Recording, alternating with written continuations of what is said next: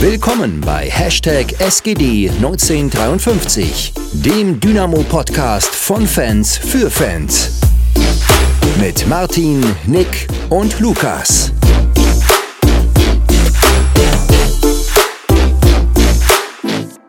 So, da sind wir wieder. Ähm, wie jedes Jahr im, im Februar, im März oder im Sommer nicht immer ganz vollständig. Heute bin ich wieder da. Nick ist wieder da, wie immer tatsächlich. Ich glaube, Nick, du hast noch nie gefehlt, wenn nicht. Ja, ich habe halt letztes Auch mal überlegt, aber ich habe noch nie gefehlt. Weil äh, da, wo ich nicht konnte, dann haben wir dann die Folge ausfallen lassen einfach. Naja, Sommerpause war das, ne? Ja, genau. Ja. Ähm, nichtsdestotrotz, wir sind zu zweit, wir nehmen trotzdem auf. Es ist Montagabend. Ähm, nach einem Wochenende, was glaube ich hätte besser laufen können was trotzdem, glaube ich, nicht schlecht lief, aber darauf werden wir gleich eingehen. Aber erstmal, Nick, wie geht's dir? Ja, mir geht's gut. Danke. Äh, ja, ich meine, ich habe jetzt, das ist gerade gesagt, die Klausurenphase ist vorbei in der Uni. Ich hatte, glaube ich, ist sogar schon über eine Woche her, dass ich meine letzte Klausur hatte. Und das heißt, ich bin jetzt wirklich so im Fußballmodus. Ich habe eigentlich so eine Rate von ein bis zwei Spielen pro Tag, die ich schaue. Äh, genau, das macht Spaß. Kommt heute was? Kommt heute noch was? Ja, ah, so. nö, ich gucke einfach noch auch so alte Spiele nach so. und guckte, versucht. Ich habe mir auch heute jetzt das Spiel gegen Bremen vom, äh, von, vom Sonntag, habe ich mir mit meinem Handy abgefilmt, damit ich es mir nochmal angucken kann. Und das habe ich heute Morgen dann gemacht. Habe ich schön ausgeschlafen und dann habe ich mir erstmal zwei Stunden nochmal das Spiel gegönnt. Genau. naja, auch nicht schlecht. Gehst du das dann so, also stoppst du dann und so oder ja, Lässt das auf manchmal. halber Geschwindigkeit durchlaufen? Oder? Na, also wenn ich Zeitdruck habe, mache ich eher doppelte Geschwindigkeit, aber meistens gucke ich es einfach so. Und äh, da kann man einfach nochmal auf, auf spezielle Dinge achten. Das finde ich hat nochmal einen deutlichen Mehrwert, auch für den Blog oder für den Podcast hier nochmal. Ähm, wenn man einfach, wenn man das Spiel guckt und weiß, man kann auch nochmal zurückspulen oder man kann nochmal ganz kurz sich die Szene nochmal anschauen hm. und nicht wie bei Sky dann darauf ähm, ja, angewiesen ist, dass da irgendwelche Wiederholungen kommen, die sowieso nur die Hälfte zeigen. Genau. Ich weiß gar nicht, ob's, ähm, ob das, was hast du für Sky? Ich glaube, bei, wenn du hier dieses volle Sky hast, mit diesem Receiver und sowas, dann kannst du dir das ja alles aufnehmen oder so, keine Ahnung. Oder im Nachhinein ja, nochmal genau. angucken. Aber ja. das ist halt. Ja, aber das habe ich leider nicht. Es hat, ich gucke es ja nur auf dem iPad und deswegen habe ich mir dann die unkonventionelle Lösung mit meinem Handy überlegt. Aber es funktioniert gut. Also es ist wirklich cool. Man kann dann nochmal, ich habe mal die, die, die Gegentore noch 20 Mal angeguckt oder so. Das ist schon, schon lustig. naja, oder auch. Ja, ja. ja, wir können ja gut, bei den Gegentoren, ja, ja, genau. das ist natürlich äh, lustig in, in gewisser Weise. Ähm, ja, ich glaube, wenn wir jetzt gleich ich glaube, wir können gleich ins Spiel reinstarten. Ähm, der Spieltag hat natürlich äh, extrem, wie sagt man, stürmisch angefangen. Also ich weiß nicht, ob du die Spiele am Freitag miterlebt hast mit Darmstadt, Heidenheim und Kiel gegen Paderborn. Ähm, ja, das habe ich so grob mitbekommen. Ja. 3-2 und 4 zu 3 hat Paderborn gewonnen. Darmstadt ein 2-0 gedreht in, was weiß ich, in sechs Minuten oder so. Also verrückt. Aber ja, das zeigt wahrscheinlich, warum Darmstadt da oben steht. Dann am Samstag das 4 zu 3 von Hansa Rostock, was uns natürlich extrem wehgetan hat. Ähm, dann noch Sandhausen 3 zu 1. Äh, gewonnen gegen Hannover. Und dann sah die Tabelle schon mal ja, nicht so gut aus. Schlussendlich sieht sie so aus, wie sie jetzt auch aussieht, beziehungsweise sah sie so aus, wie sie jetzt auch aussieht. Dynamo stand auf Platz 16 vom Spiel gegen Bremen. Werder Bremen, erster Platz äh, in der Tabelle. Und ich glaube, wir können einfach mit der Aufstellung anfangen. Oder wie möchtest du anfangen? Ja, das ist ähm, ein ganz guter Startpunkt. Wir hatten unter der Woche schon geschrieben bei der ähm, PK, wo Capretti das Thema Sebastian May erwähnt hatte und wir so ein bisschen gerätselt haben, wo er denn tatsächlich spielen könnte. Ich glaube, wir sind auf die Lösung gekommen, dass May nicht auf der 6 spielen wird. Ähm, wo er dann schlussendlich ja doch gespielt hat.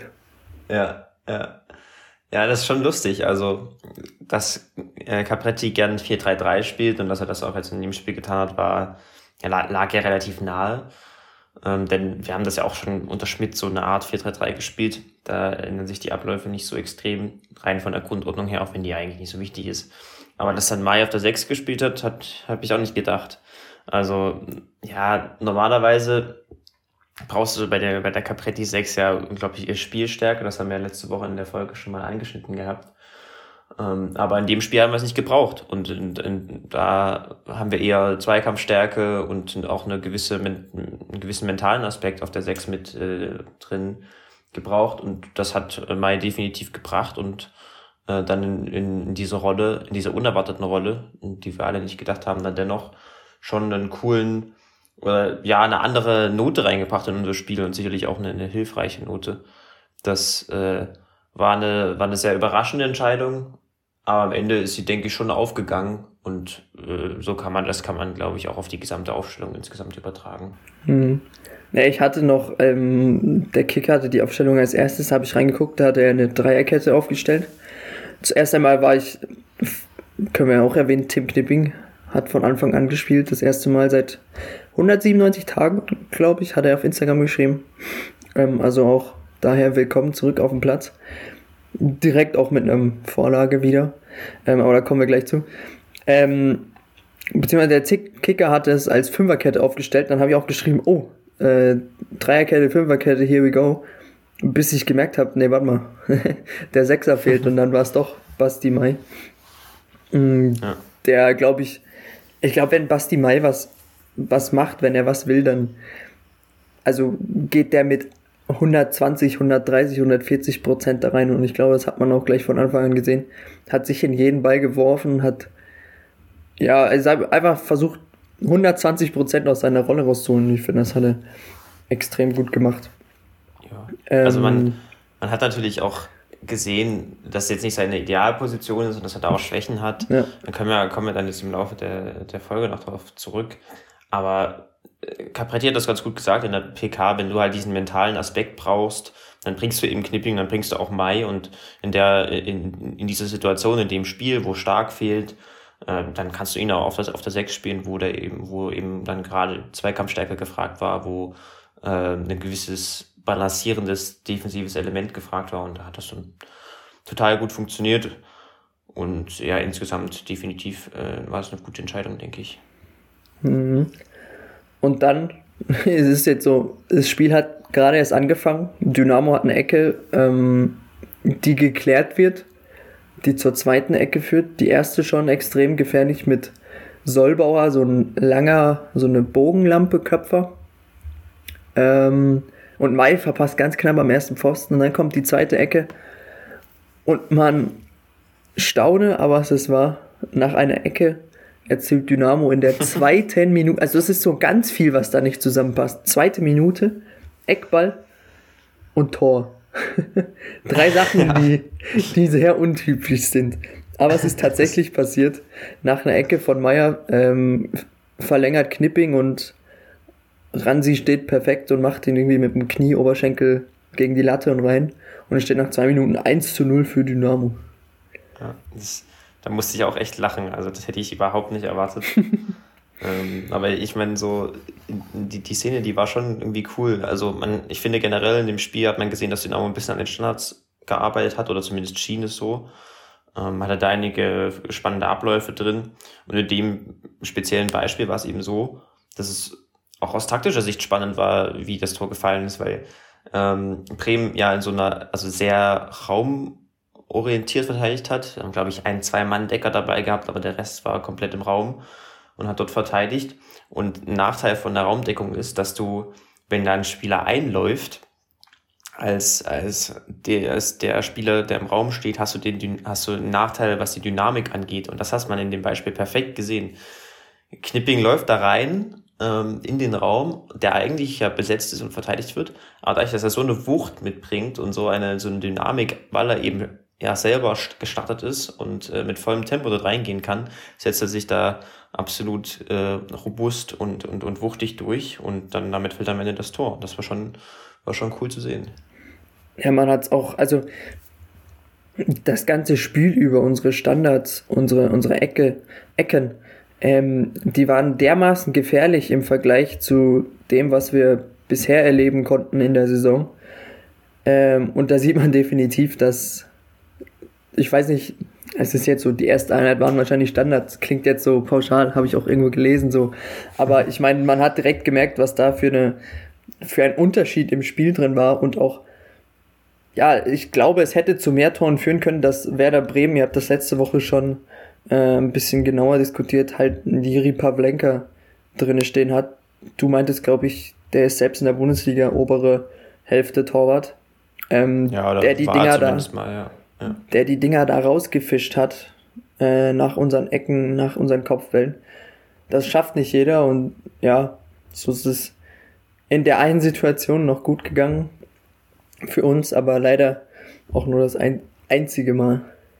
Ja, ja Pavlenka finde ich grundsätzlich auf der hat, hat seine primären Stärken auf der Linie, im, im Spiel auf der Linie, was so Reflexe angeht und was die, die Auswahl der Technik angeht in Richtung, ähm, also bei, bei langen, bei, bei Schüssen aus der Distanz, bei, bei kurzen Kopfbällen etc. Da hat er damals schon auch in der Bundesliga äh, brilliert und ja, das, natürlich muss man ihn da in dem Spiel hervorheben. Äh, kommen wir auch gleich noch ein, zwei Mal darauf zurück.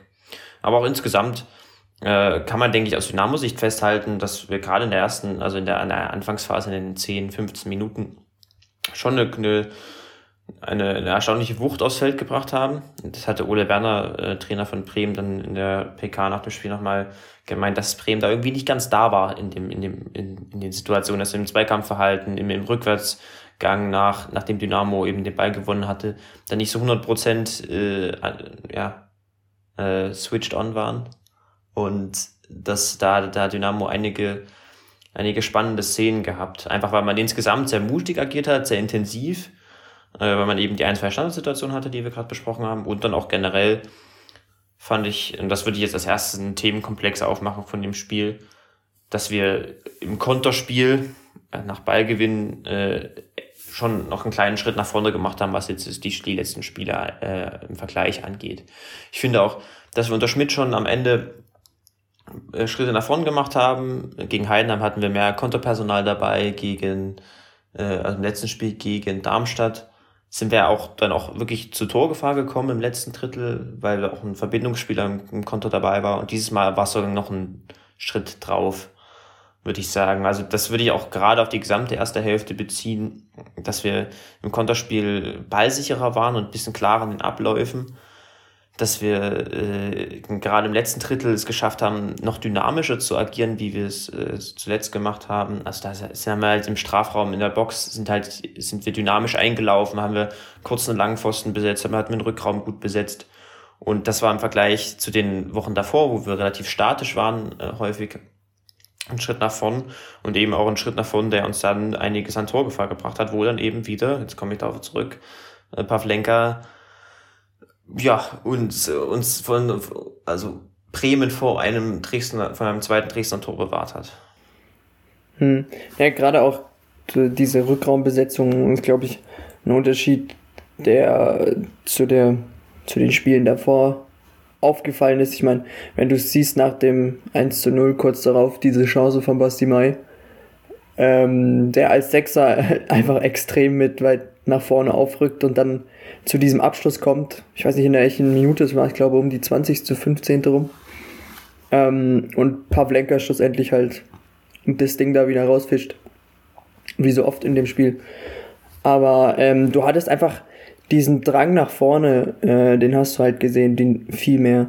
Ähm, du hast, man ist auch mal geschlossen nach vorne gerückt. Ähm, das klingt jetzt vielleicht so so, so komisch, so banal, aber ähm, wenn ich mich an die anderen Spiele erinnere, dann hatte einer einen Ball, hatte die Chance und ja, da wurde halt öfter mal eher umgedreht und jetzt hat man versucht, schnörkellos einfach nach vorne zu spielen, schnell vor allem und als, als Mannschaft, als, als Kollektiv, will ich es mal sagen, ähm, nach vorne zu rutschen.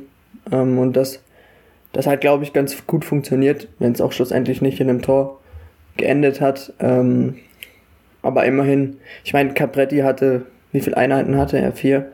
Ich weiß jetzt nicht, wie man, wie schnell man solche Dinge implementieren kann, wie schnell man, ähm, ich sag mal, einen Hauch seiner Idee diesen Spielern geben kann, damit sie verstehen, was gemacht wird ähm, und wie, wie weit man sowas umsetzen kann. Du hast es in deinem Blog ja auch geschrieben, ähm, dass aufgrund der Umstellung, die Capretti ja vorhat, wir natürlich defensiv ein bisschen Probleme hatten. Ich glaube, das hat man auch am Anfang gleich gesehen. In der, war glaube ich auch noch zweite Minute, wo ah, jetzt, ich weiß nicht, einer von den beiden, Duxch oder Füllkrug, komplett alleine vor, vor Mitrioschkin auftaucht. Ähm, schlussendlich daneben schiebt, was natürlich auch ein bisschen glücklich war. Aber das sind halt so Dinge, die ähm, ja, die brauchen halt ihre Zeit. Jetzt werden wahrscheinlich einige kommen und sagen, ja, wir haben keine Zeit mehr. Mhm. Aber ich glaube, auf unsere Defensive können wir uns die Saison verlassen. Das, da wird es vielleicht am Anfang ein paar Probleme geben, aber ich glaube, das funktioniert dann alles auch ganz schnell wieder. Ja, ich glaube, dass die zwei Themen genau die Themen waren, die man jetzt in der, in der Woche, wo Capretti da war, äh, fokussiert hat nämlich einmal das Konterspiel und einmal vor allem das Pressing. Da kommen wir gleich drauf, das äh, hast du gerade schon angeschnitten. Äh, da sind die meisten Veränderungen sichtbar gewesen. Aber noch ganz kurz zum Konterspiel. Ähm, da würde ich sagen, dass man einfach, da, da finde ich schon einerseits wichtig, dass man betont, dass es auch unter Schmidt in den letzten Wochen schon besser geworden ist.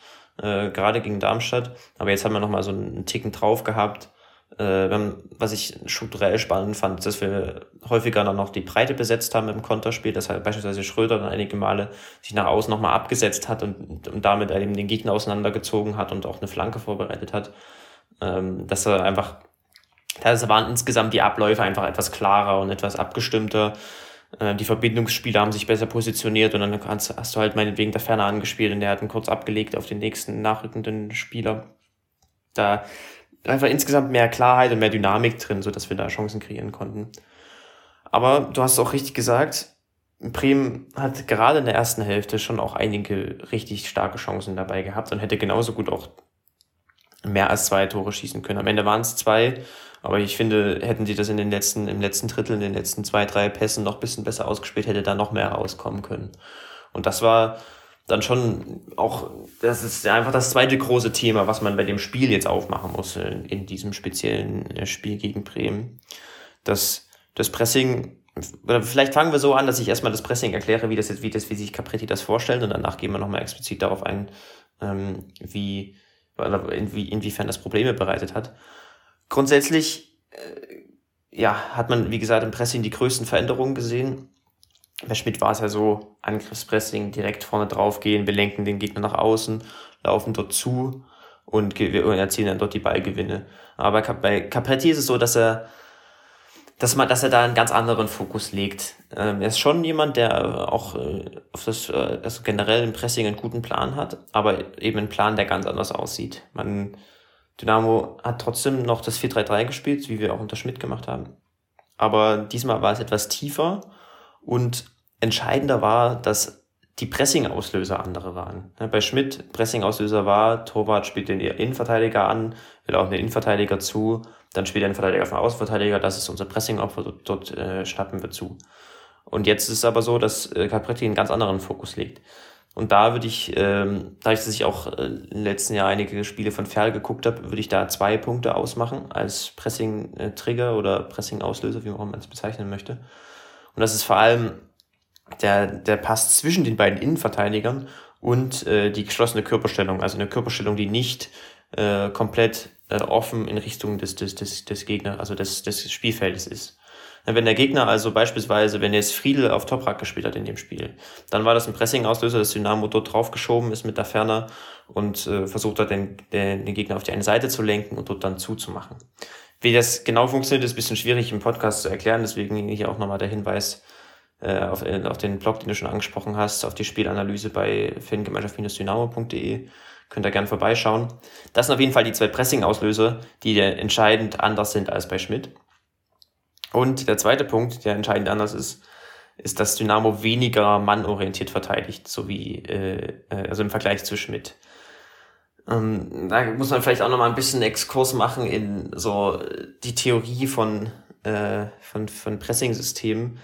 Weil grundsätzlich kann man sich ja, gibt's ja dieses Spektrum zwischen, sag mal, wirklich strikter Manndeckung und äh, kompletter Raumverteidigung. Und da drin kann man sich halt als Trainer austoben und jeder hat also eine, jeder trifft also eine andere Mischung, äh, ob er jetzt eher mannorientiert verteidigt oder raumorientiert, wie auch immer. Und bei Schmidt war es zwar auch so, dass wir so eine, eine Mischung, eine gute Mischung gefunden hatten. Aber Capretti hat da eine andere. Ähm, bei Capretti ist es so, dass er versucht, vor allem schon den Gegner mannorientiert zu verfolgen, aber das relativ lose zu machen. Man sagt, also man nennt das, ich, also ich hätte kein, ich habe keinen anderen besseren Begriff, aber das, was ich immer lese oder und selber auch benutze, ist lose Mannorientierungen. Das heißt, ähm, du verfolgst deinen Gegner schon, aber lässt auch einen gewissen Abstand, weil wenn du zu nah dran stehst, dann spielt der Gegner natürlich dort nicht hin. Und damit kannst du den Ball nicht gewinnen. Und wenn du zu weit weg stehst, kriegst du natürlich keinen Zugriff. Das heißt, du versuchst schon irgendwie dran zu stehen, dass du noch Zugriff kriegen kannst, aber eben auch nicht zu nah, dass der Gegner nicht mehr hinspielt. Und ähm, wartest dann eben auf den Pass. Und wenn der Pass gespielt wird, dann spritzt du dazwischen, versuchst den Pass abzufangen. Also es geht eher darum, bei Capretti den Pass abzufangen und wirklich kontrolliert aufzusammeln, als dann irgendwie in direkten Zweikampf zu gehen mit den, und, den, und den mit Intensität zu gewinnen. Und der Vorteil daran ist eben, dass du mehr Kontrolle hast, dass du im Zweikampf immer die Gefahr hast, der Ball springt dorthin, der Ball springt dahin, wie auch immer. Und da kann es auch sein, dass du den Ball verlierst. Aber dadurch, dass du, wenn du, wenn du den Pass abfängst, weil du den Mann eben erst lose äh, äh, verfolgt hast und dann äh, dazwischen spritzt, äh, dann kannst du da einfacher einen kontrollierten Ballgewinn erzeugen und dann auch schnell wieder kontern. Ähm, bei Schmidt haben wir, wie gesagt, auch viel abgefangen. Ähm, das war auch eine seiner Stärken des, des, des Pressing-Systems, aber bei Capretti ist es, wie gesagt, einfach eine andere Mischung. Und diese beiden Aspekte hat man ganz klar gesehen in dem Spiel gegen Bremen. Äh, einerseits die, die zwei Pressing-Auslöser, die anders sind als bei Schmidt und andererseits die, diese, diese losen Mannorientierungen. Das hat äh, Dynamo wirklich schon sehr schnell verinnerlicht. Ähm, das hat äh, Capretti bei Fer genauso spielen lassen oder ähnlich spielen lassen. Und ich denke mal, in der Hinsicht können wir auch erwarten, dass er dahingehend in, in den zukünftigen Spielen auch noch weiteren Fokus legt und man da das weiter beobachten kann. Aber wie gesagt, in diesem Spiel jetzt war es zwar cool, das zu sehen, diese Ansätze, aber in der ersten Hälfte haben wir wirklich große Probleme gehabt in, in der Zeit. Ähm, ich meine, wir haben gerade ja vorhin die 10, 15 Minuten angesprochen, wo Dynamo äh, schon offensiv äh, gut äh, spielen konnte. Aber mit der Zeit ist eben Bremen richtig gut reingekommen in das Spiel und äh, hat dann mit kluges Ballbesitzspiel aufgezogen und dann hatte Dynamo richtig Probleme und hätte auch, wie gesagt, einige Torchancen, äh, einige Tore kassieren können. Ich weiß nicht, weißt du, wie die Torstatistik aussah in der, in der ersten Hälfte bei Bremen? Oh, in der ersten Hälfte? Oh. Nee, tatsächlich nicht. Aber es war auf jeden Fall viel, also. ja, in der. Also es war relativ ausgeglichen. Ähm, mal, also irgendwann war es mal 7 zu 7 in der ersten Hälfte. Ähm, Aber es ist schon relativ viel auch äh, auf beiden Seiten, sag ich Auf mal. beiden Seiten, ja. ja.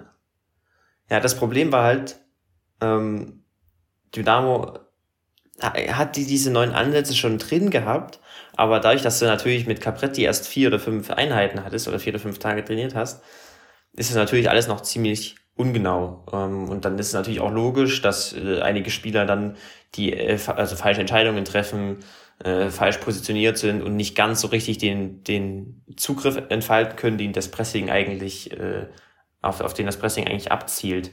Also man kann da zum Beispiel, wenn wir, ich habe mir ja, wie gesagt, die, die, die, das Spiel nochmal angeschaut, gerade in der ersten Hälfte sieht man einige Male, wie da Ferner und, und Schröter vorne ähm, sich am Anfang klug positionieren, aber dann äh, nicht mehr so 100% genau ihren Deckungsschatten halten können und dann äh, wird der Außenverteidiger bei Bremen frei, dann wird der Sechser bei Bremen frei und dann können, kann sich Bremen darüber ähm, auslösen und, und das Pressing überspielen. Und genauso hatte Dynamo auch Probleme, dann die richtige Mischung, wie ich gerade angesprochen habe, zwischen äh, Mannorientierung und Raumorientierung zu finden. Da war es einige Male so, dass beispielsweise Kade und äh, wer hat auf der anderen Seite gespielt? Batista Meyer ähm, den Gegner verfolgt haben, aber eben, da ich das Bremen so schnell gespielt hat, gar nicht den richtigen Druck erzeugen konnten auf den Gegenspieler, weil sie eben einen Ticken zu weit weg standen oder zu spät äh, dazwischen gespritzt sind. Und deswegen hat Bremen dann, nachdem sie ein bisschen Anfangsprobleme hatten, dann echt gut gemacht im, im Ballbesitzspiel und ist zu vielen, vielen Chancen gekommen. Meistens war es dann halt so, Bremen baut hinten auf, äh, Groß, der Sechser, der bewegt sich aus der Ferne das Deckungsschatten raus oder der Ferner äh, läuft eben ungenau an. Und ähm, dann löst Bremen das über den Sechser, spielt dann den Außenverteidiger an und kommt dann äh, in, in höhere Zonen und äh, haben dann auch dort dann ihr, äh, ihr kluges Ballbesitzspiel aufgezogen. Äh, wenn Dynamo ist dann tiefer gefallen, nachdem das erste, die erste Presselinie überspielt wurde. Dort, aber dort hatte man dann eben genau diese, also genau weitere Probleme. Ähm, Bremen hat dann den Flügel überladen, hat äh, Bittencourt auf der einen Seite und Dux auf der anderen Seite ist immer wieder rausrotiert. Und äh, das hat natürlich Dynamo nicht, also das hat Dynamo auch nicht kontrolliert bekommen, weil Dynamo nicht gut verschoben hat, ähm, eben sehr weite Wege gehen musste, immer im Pressing, weil sie darauf gar nicht so richtig ausgelegt waren. Und äh, das hat Bremen dann gnadenlos ausgespielt. Das sieht man an den beiden Toren. Äh, und das sieht man auch in einigen weiteren Szenen, wo Dynamo hinterher rennt, also ausgespielt wird erst, in, das, das höhere Pressing wird ausgespielt und dann rennt man hinterher, versucht irgendwie zu, zu löschen, versucht den, den Raum zu, zu schließen, schafft das aber nicht und dann spielt Bremen das gnadenlos aus mit dem fluiden Spiel, wo sie wirklich auch sehr oft mit einem, nur mit einem Kontakt ausgekommen sind. Ja, das ähm, fand ich dann, faszinierend. Und also, dann äh, eben vors Tor gekommen sind. Vor allem, wie sie, wie ja kombiniert wurde, auch im Strafraum. Ähm, vor allem beim 1 zu 0, dieser Doppelpass zwischen Füllkrug und, und Bittenkurt war es, meine ich. Ähm, dieses extrem schnelle, ich meine, du siehst es, der Pass, der Pass geht von Füllkrug raus auf Bittenkurt, Knipping macht einen Schritt nach außen, Ball kommt wieder zurück und Füllkrug steht halt komplett frei ähm, und kann das Ding einschieben. Ich meine, da siehst du halt auch die Qualitätsunterschiede, die du halt nochmal hast in der Liga. Ähm, aber auch beim 2 zu 0, finde ich, sieht man extrem, was du erzählt hast. Du hast Groß hat, glaube ich, die Vorlage gegeben, ne? Zum 2-1. Ja. Ähm, der komplett ungestört zum Flanken kommt, weil man sich halt unsicher ist, wer jetzt genau ähm, wen nehmen soll. So habe ich es empfunden. Äh, Kade ja. lässt ihn dann halt einfach. Ja, ich meine, er steht ja schon am 16er und kann so ein halb Chip, halb Flanke auf Füllkrug bringen. Und der hat dann einfach das Spiel, der auch komplett frei steht, weil man hinten einfach die Zuordnung nicht gepasst hat. Ähm, und so ja einfach einlädt. Ich glaube, es, es gab es noch ein, zwei Mal und das hast du ja vorhin auch schon gesagt. Da hätte Bremen durchaus zwei Tore mehr machen können. Ähm, mit der Qualität, die sie haben, eigentlich ja müssen. Ähm, das war dann noch ein bisschen glücklich. Aber nichtsdestotrotz, glaube ich, hätten wir auch noch ein, zwei Tore mehr machen können, gerade am Anfang. Ähm, deshalb ist das, glaube ich, ganz ausgeglichen und wie du gerade eben auch gesagt hast, die Statistik, also ich glaube, es war mitten in, in der Mitte von der ersten Halbzeit oder so, sagen wir, zweites, dritte, äh, Drittel Ende, da meinte der Reporter, so jetzt ist ausgeglichene Torstoßstatistik 7 zu 7. Ähm, ja, also es ging, es ging ordentlich hin und her auf beide Tore. Genau, ähm, das war, das hat so die erste Hälfte geprägt. Ja. Ich, das, was du ansprichst mit, mit Bremen, ist wirklich besonders. Ähm, das sieht man, glaube ich, bei wenigen Teams in der zweiten Liga und da habe ich bisher selten gesehen, dass sie gerade im letzten Drittel auch äh, so dynamisch und so fluide spielen, wie, wie Bremen das in dem Spiel gemacht hat. Äh, wie gesagt, ein Kontaktfußball ist normalerweise echt riskant und auch Bremen hatte hier einige Ballverluste, die sie hätten nicht äh, kriegen dürfen oder sollten äh, woraus Dynamo dann natürlich auch gekontert hat und eben auch selber Chancen kreieren konnte. Aber wenn es halt einmal geklappt hat, dieser Einkontaktfußball, dann ist es extrem schwer zu verteidigen, äh, einerseits, und andererseits natürlich ein Zeichen dafür, wie gut Ole Werner das Team coacht und äh, gleichzeitig auch, wie, wie hoch die individuelle, individuelle Qualität gerade bei den Achtern, bei Bittenkurt und bei, bei Schmidt oder Schmiedi, nachdem wer spielt, und auch bei den Stürmern, Duxch im Speziellen, aber auch Füllkrug ist. Ja, Dynamo, finde ich, hat da, das ist einfach grundsätzlich so schwer zu verteidigen. Und trotzdem finde ich, dass Dynamo halt durch diese Pressing-Anpassungen da halt es hätte besser machen können und beziehungsweise einfach aufgrund dieser strukturellen und, und individuellen äh, Unsicherheiten da Probleme hatte. Was mir, was ich da wieder halt generell gewünscht hätte, ist, dass man etwas aktiver ist. Gerade so in Richtung letztes Drittel, also eigenes letztes Drittel, also das vom eigenen Strafraum. Da fand ich, dass man dann in der ersten Hälfte nicht so intensiv genug nach vorne verteidigt hat und nicht mehr so ganz genau am Gegner dran stand. Da gab es manchmal Zuordnungsprobleme. Das äh, war da, ja, war dann ein schwieriges Thema. Und ansonsten, wie gesagt, ist, das Problem war, dass das Pressing, der Pressing-Ansatz von Capretti ist total cool. Das ist einfach ein anderer Ansatz. Das war spannend zu sehen. Ähm, aber dass es eben nicht, nicht 100% funktionieren kann, ist nach, nach drei, vier Trainingstagen auch klar. Vor allem gegen ein Team wie Bremen, die es dann halt auch, auch gnadenlos ausnutzen und noch, noch viel deutlicher hätten ausnutzen können, wenn sie in, in den letzten zwei, drei Aktionen nochmal genauer sind. Aber immerhin hat es Dynamo dann geschafft, in der zweiten Hälfte das äh, in gewisser Weise zu neutralisieren und zu kompensieren. hm. Ja, wenn wir dann weitergehen, hm, du hast ja auch so schön beschrieben, langweilige Halbzeit 2. Ähm, es war dann, fand ich mehr, also es hat sich dann viel im Mittelfeld abgespielt, also es ging dann weniger ähm, um die Abschlüsse aufs Tor, weil das dann relativ gut abgehalten wurde. Ähm, Im Vergleich zur ersten Halbzeit war es dann, ja, man möchte nicht sagen Tag und Nacht, aber ähm, ja, es war halt einfach, wenn man sieht, dass äh, allein schon mehr als die Hälfte der äh, Torschüsse dann in, den, in der ersten Halbzeit, also in, der, in den ersten zwei Dritteln der ersten Halbzeit gefallen sind, ähm, kann man sich denken, wie der Spielverlauf war. Ähm, ich fand jetzt auch Bremen war dann schlussendlich nicht mehr so dominant, beziehungsweise kam, ja, ähm, dieses, dieses, naja, ist es schon Tiki-Taka? Ich weiß es nicht. Ähm, es, es, es, man nennt es immer so schön, aber ich habe dann auch auf Twitter gelesen, von, da kamen dann Bremer und meinten, oh, die Jungs wollen, wollen den Ball heute ins Tor tragen. Ähm, was dann natürlich auch nicht, auch nicht so gut funktioniert. Ich meine, unsere Defensive ist dann immer stärker geworden. Es hat dann immer mehr funktioniert mit, mit Solbauer, Knipping und auch Mai. Ähm, ich meine, und wenn unsere Defensive steht, ich glaube, dann haben wir also sind wir sicher bei den Top-Teams dabei, was unsere Defensive angeht. Und ich glaube, das ist dann das, was dann die, die zweite Halbzeit so in Anführungszeichen langweilig gestaltet hat. Ja. Na, für mich gab es da zwei Aspekte. Aus Dynamo-Sicht natürlich zum einen, dass das Pressing wieder besser funktioniert hat. Das hat man insofern gelöst, als dass man so ähnlich angelaufen ist wie unter Schmidt. Also wir haben dann einfach ein 4-3-3 gespielt, äh, aber es sind halt noch höher angelaufen. Und damit hatten wir nicht mehr dieses Problem, dass uns, äh, dass uns Bremen über, über den Sechser, über Groß ausgespielt hat und dann äh, hinter die Kette, also hinter die erste Pressinglinie gekommen ist. Und dann sind wir einfach noch höher angelaufen, äh, aus dem 4-3-3 raus äh, und sind dann mit den Achtern auf die jeweiligen Außenverteidiger rausgerückt und haben das dadurch einfach dann Bremen zu mehr langen Bällen gezwungen. Und zweitens haben wir die dann auch intensiver, aggressiver im, auf individueller Ebene verteidigt.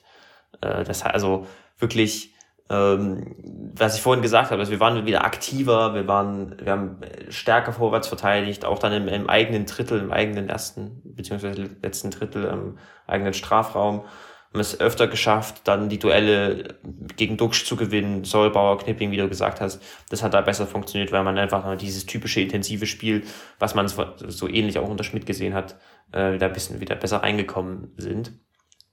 Aber dazu muss man auch sagen, dass Bremen in der zweiten Hälfte ja, nicht mal so viel Fußball spielen wollte. Das ist jetzt ganz grob gesagt. Äh, Tobias Escher hat äh, Taktikanalyse geschrieben für deichstube.de äh, aus Bremen-Sicht.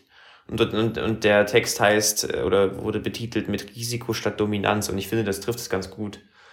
Ähm, Bremen hat einfach dann, ist halt viel Risiko gegangen in allen Aktionen und gerade dann in der zweiten Hälfte. Und da, dadurch, dass der Dynamo das dann besser verteidigt hat, ein bisschen mehr in die Kompaktheit gefunden hat und, und Bremen dann auch ab und an mal falsche Entscheidungen getroffen hat in den, in den Halbräumen und im letzten Drittel, hat sich das Spiel einfach wirklich in Richtung so mit sehr viel Stückwerk entwickelt.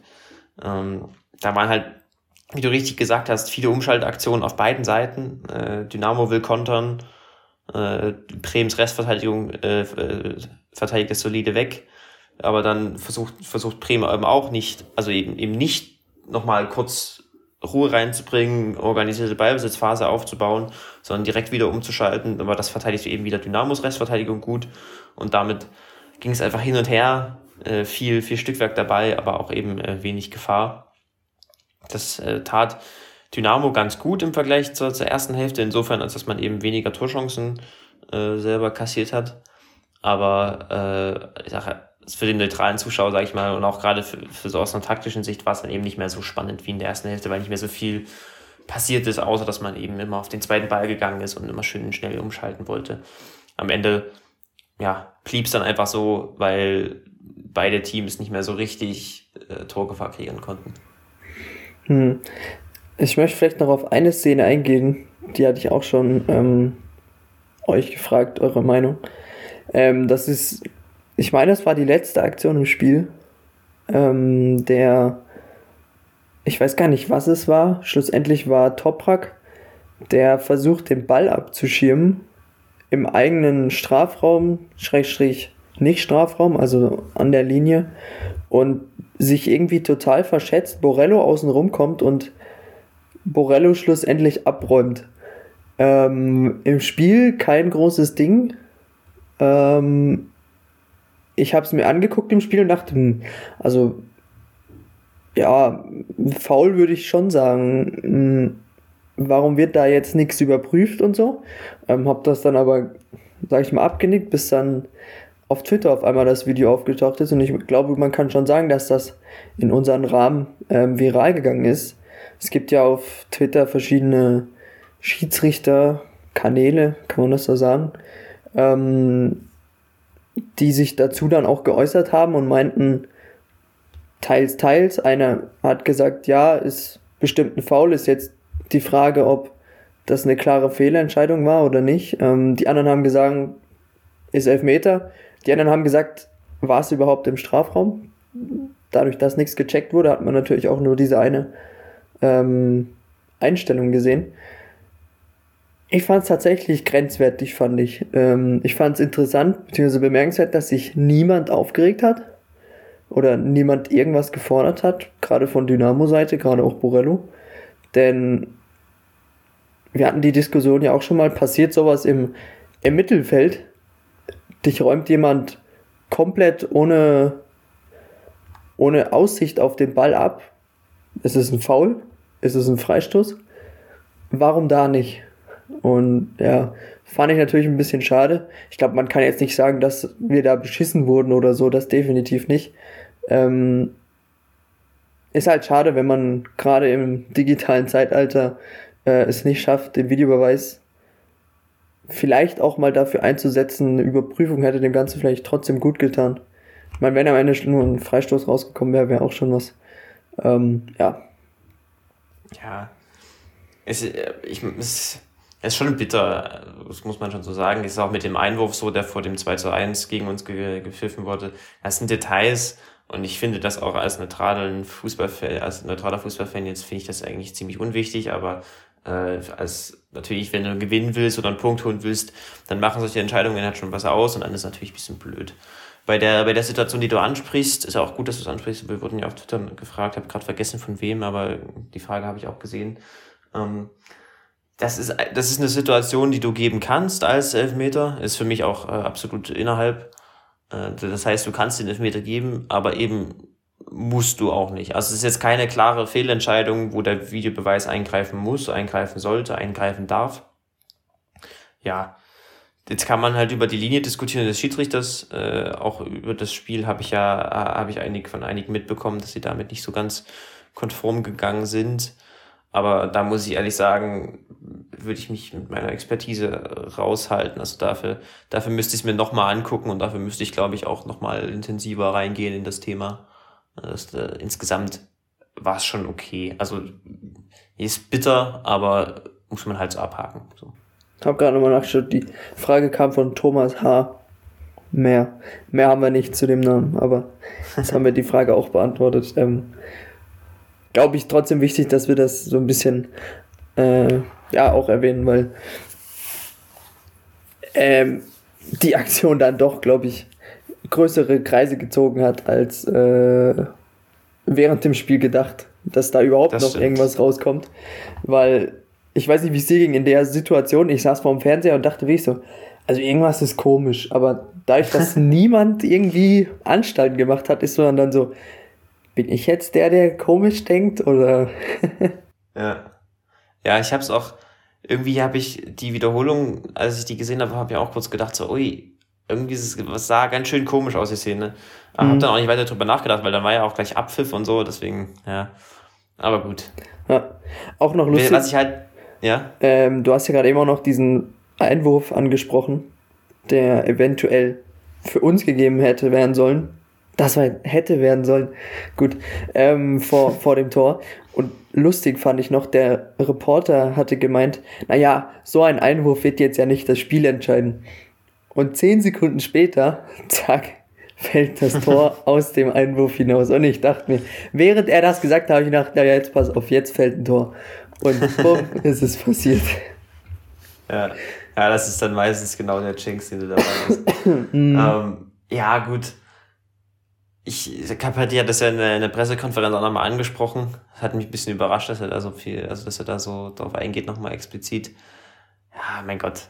Es ist natürlich blöd, äh, für, wenn du da im Nachteil bist, denkst du dir immer so, ah, was wäre denn gewesen, wenn und so. Aber am Ende, ja, am Ende kannst du das, kannst du die Situation auch an zehn anderen, äh, äh, bei zehn anderen Spielern verteidigen. Und äh, da liegen dann am Ende auch andere Gründe, warum wir das Spiel am Ende dann verloren haben. Ja, ist halt einfach so. Ich würde, ich würde da vielleicht noch einen Punkt ansprechen, aber sag du erstmal, was du noch dazu sagen wolltest. Mein Punkt macht noch was Neues auf. Ja, das war nur kurz noch. Basti Mai hat es auf jeden Fall ganz schön beschäftigt. Ich weiß nicht, ob du das Interview danach äh, noch nee. gehört hast von ihm. Er wurde ja ausgewechselt und ist ja richtig ausgeflippt. Ähm, das war wegen der Aktion des Einwurfs okay. vor dem Tor. Hat er im Interview Krass. auch nochmal gesagt, da ist es ihm ziemlich auf den Geist gegangen, dass halt sowas passiert ähm, in der heutigen Zeit und so. Ähm, er hat gesagt, würde der Tor, äh, würde der Schiedsrichter oder der Linienrichter 20 Meter wegstehen oder der Linienrichter halt nicht gerade da und der vierte Offizielle genau vor ihm das passieren, dann könnte er verstehen, dass sowas passiert. Aber der Schiedsrichter stand hinter ihm, der äh, vierte Offizielle stand fünf Meter weg und ähm, das hat ihn so auf die Palme gebracht, dass da der Einwurf gegeben wurde. Ja, verstehe ich auch. Aber wie gesagt, am Ende, am Ende sind es andere Gründe, die es entscheiden, warum wir das Spiel verlieren. Ich würde dann noch einen Punkt aufmachen in der, in der Hinsicht, äh, nämlich das Spiel mit Ball.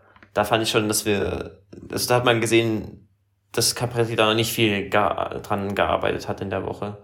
Oder zumindest schien das so für mich, weil wir mit Ball schon sehr auf Sicherheit bedacht waren. Also wie gesagt, Konterspiel und, und Pressing, hast du die neuen Ansätze gesehen.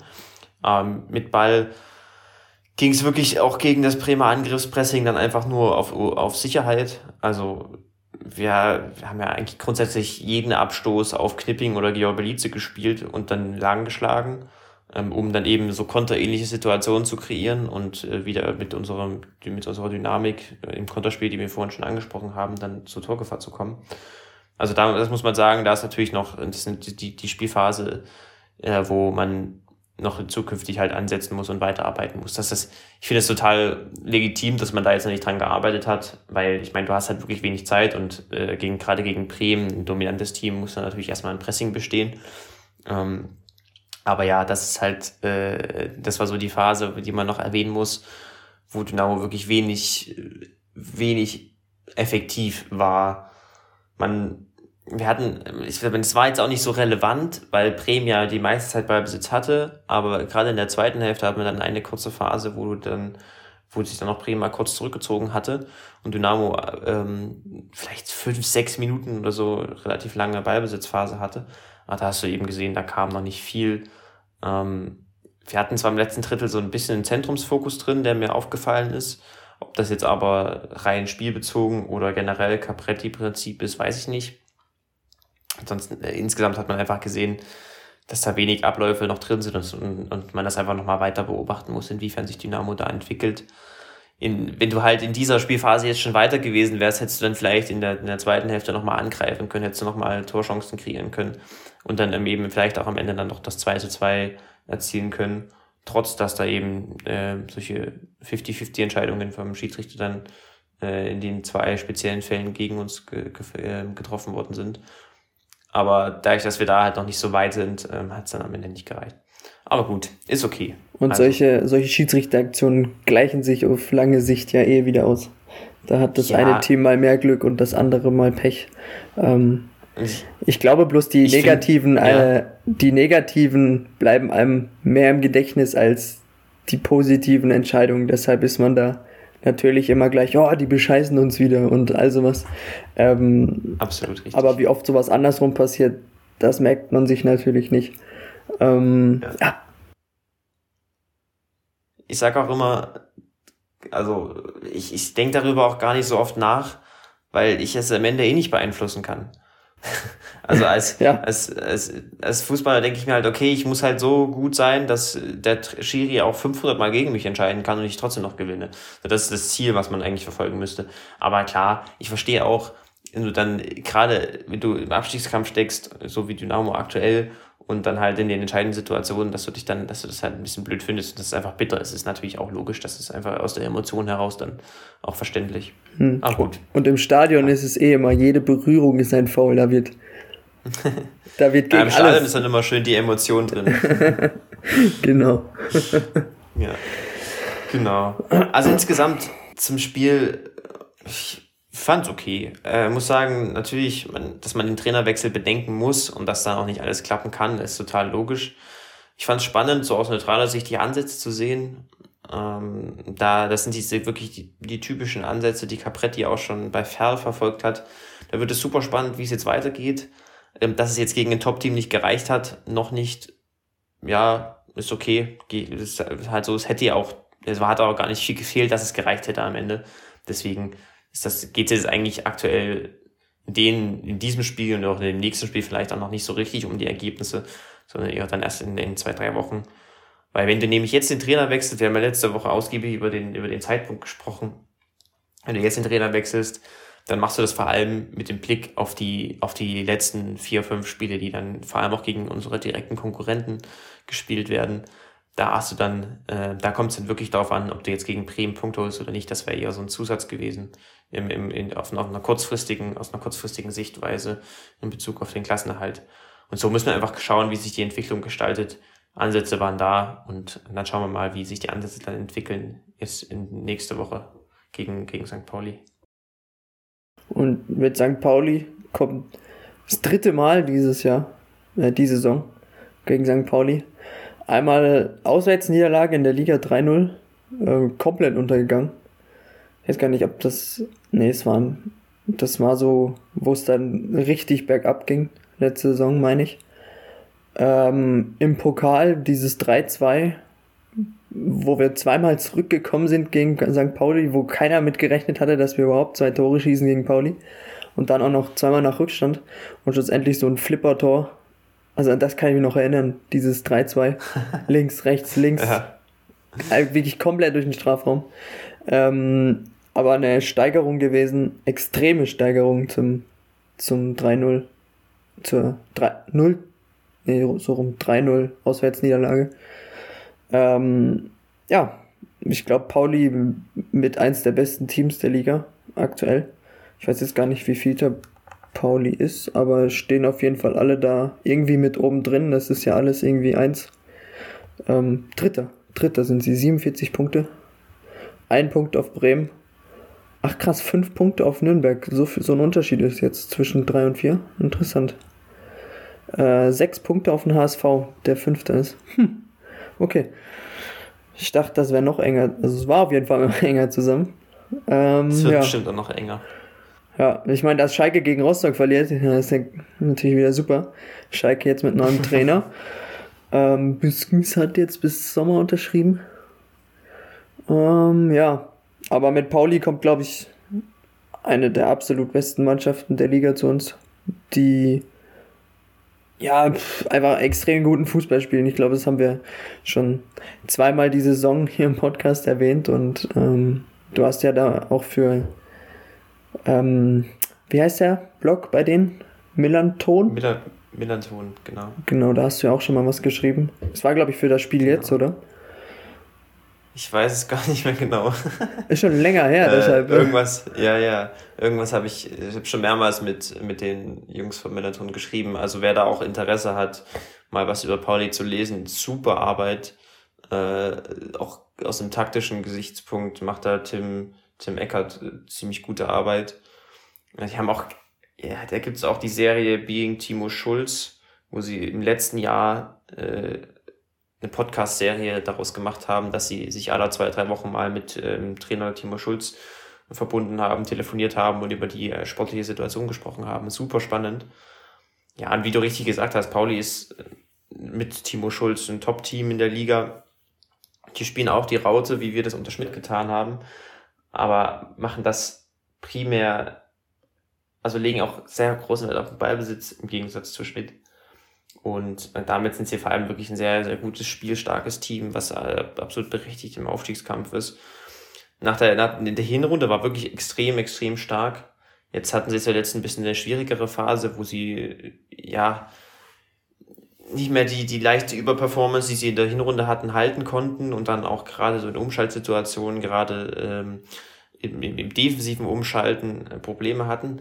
Das könnte zum Beispiel, dieser Aspekt könnte für uns von Vorteil sein, weil das gerade was ist, wo wir jetzt schon gegen Bremen und auch gegen, gegen Darmstadt gut performt haben und wir das vielleicht auch wieder gegen Pauli machen können.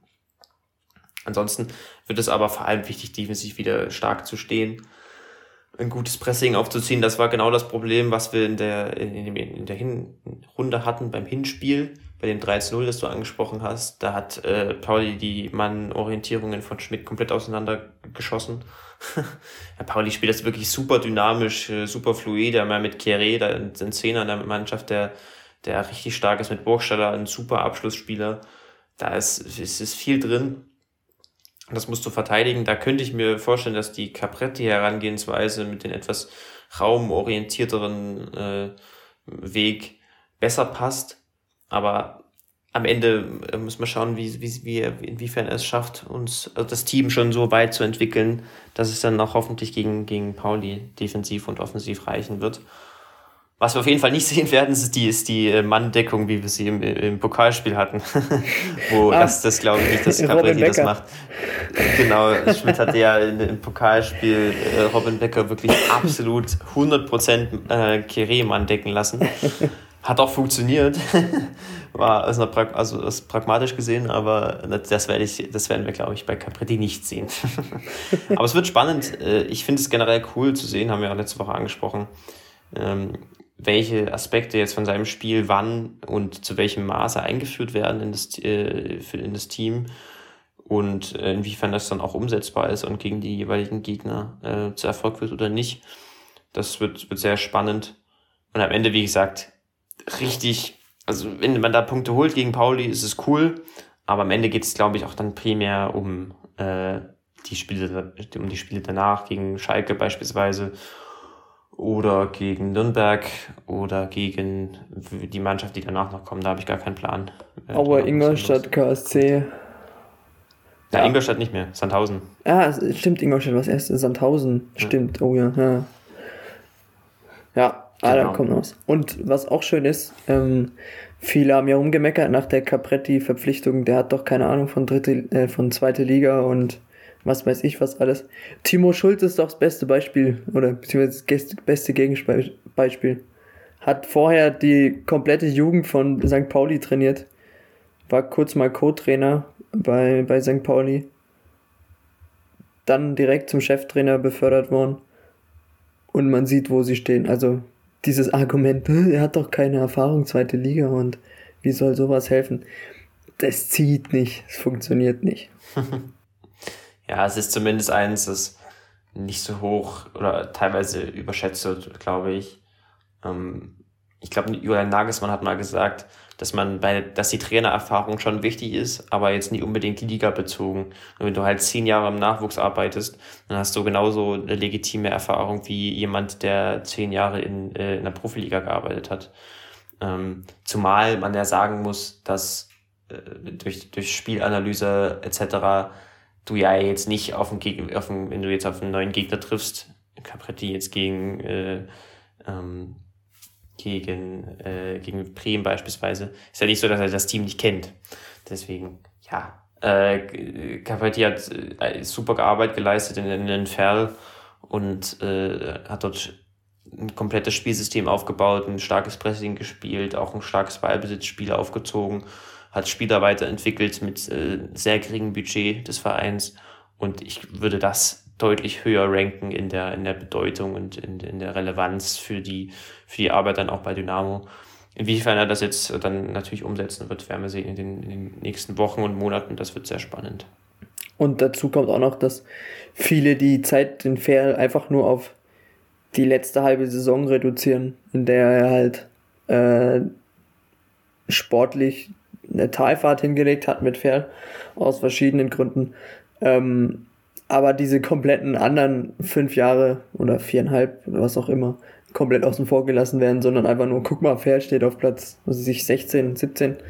Ähm, wie soll sowas funktionieren? Ähm, ja, zeugt nicht gerade viel von viel, ja, ich möchte jetzt niemandem zu nahe treten. Ich glaube, ihr wisst, was ich meine. Mal schauen. Also eine gewisse Skepsis, ne, kann, kann man natürlich auch verstehen. Ich ja, meine, klar. am Ende haben wir, haben wir alle äh, die, die Ferl nicht so verfolgt, wie Ralf Beckers getan hat und wie äh, Christian Walters getan hat oder wer auch immer da dann für die Trainerverpflichtung äh, da involviert war. Mal schauen. Ich bin, ich bin gespannt, wie es läuft und ich äh, traue Capretti das grundsätzlich zu. Und ich meine, wir hätten auch noch eine Woche warten können, dann wäre jetzt ein Dimitrios Gramotzis frei, dann wäre ein David Wagner frei. Also ja, dann, dann nehme ich dann, dann nehme ich aber lieber, nehme ich lieber Capretti, ganz ehrlich. aber die, die anderen haben Erfahrung, also. ah. Ja, Kramotzes zum Beispiel bei Schalke, das hat von Anfang an, zu, also es ist jetzt natürlich Confirmation Bias, I know, und das ist auch natürlich immer leicht zu sagen, wenn man, wenn er jetzt gerade entlassen wurde, aber dass das von Anfang an nicht gepasst hat mit dem Fußball, den er spielen lässt, äh, war mhm. eigentlich logisch. Also Ein Projekt, das zum Scheitern verurteilt war.